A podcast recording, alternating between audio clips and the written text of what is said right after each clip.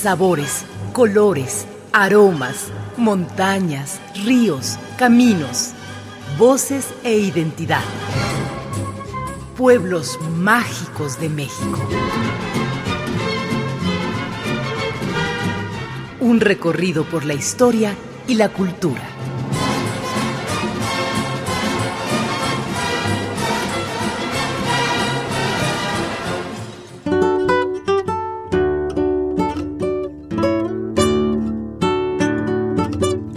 Santa Clara del Cobre, lugar de magia donde el artesano pone en práctica el aprendizaje milenario y modela, a fuerza de certeros martilleos, al cobre que la tierra generosa de Michoacán les concede. Santa Clara, privilegiado por el baño de los ríos, el silencio y los manzanillos, y por manantiales de agua fría.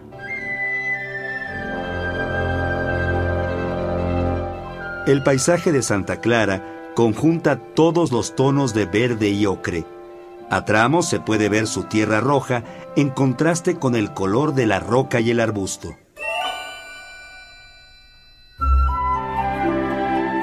De pronto, surgida de algún lugar secreto entre la maraña verde, la cabeza gris de una zorra. Precavida, olfatea el viento. Levanta lo más que puede su trufa negra como sus ojos. La zorra, sigilosa, avanza abriéndose camino entre los matorrales.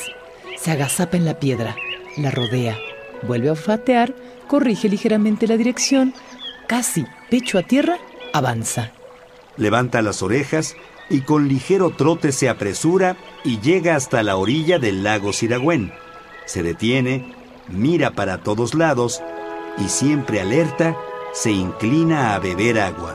La ardilla desde su mirador, en lo alto de una rama del pino, observa el titilar de los últimos rayos del sol sobre la superficie del lago.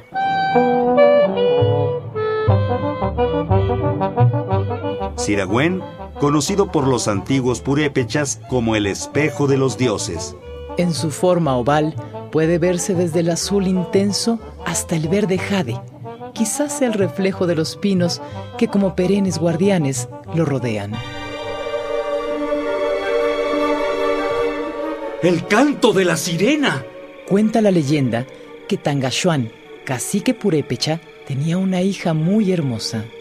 Tal era su belleza que un guerrero español se enamoró perdidamente de ella, tanto que sin medir consecuencia alguna, una noche en que la luna durmió, las estrellas fueron testigos mudos del rapto de la bella princesa Heréndira. Sobre su caballo corrieron y corrieron hasta encontrar un hermoso punto rodeado de montañas y protegido por espesos bosques.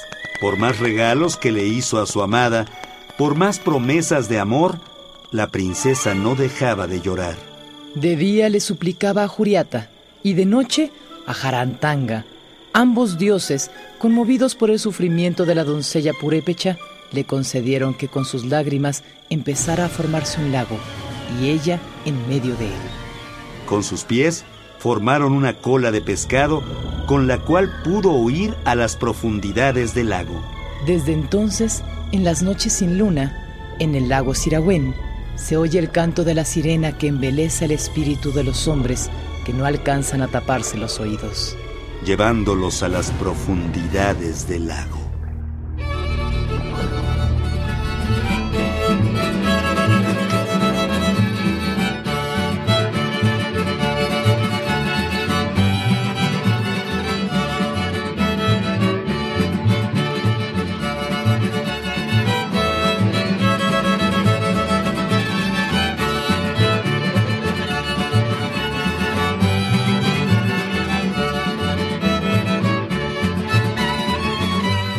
Santa Clara del Cobre, pueblo mágico de México.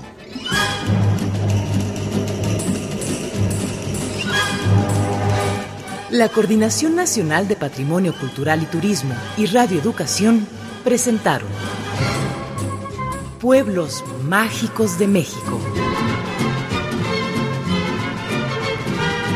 Un recorrido por la historia y la cultura.